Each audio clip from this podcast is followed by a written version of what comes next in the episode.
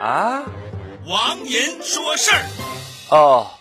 重庆小面吃过没？没吃过也看过吧。沙县小吃吃过没？没吃过也看过吧。我不知道台湾是什么样的情况，但是在大陆，仿佛满大街都是重庆小面和沙县小吃。一项调查数据显示，沙县小吃的数量已经是麦当劳的十倍了。呃，想想都觉得恶心。究竟沙县小吃能走多远？我不敢妄自评价。我只是觉得这种现象非常好玩。要么大。大家都不做，要么大家都做一样的，就像股票；要么大家都不炒，要么大家一起炒。有个词儿叫羊群效应，就是群羊平时毫无目的，一旦有一只羊领头，所有的羊都跟着，无论是吃草还是寻死，反正大家在一起就不寂寞。满大街的重庆小面和沙县小吃，在我看来不过是打着创业的旗号，人云亦云罢了。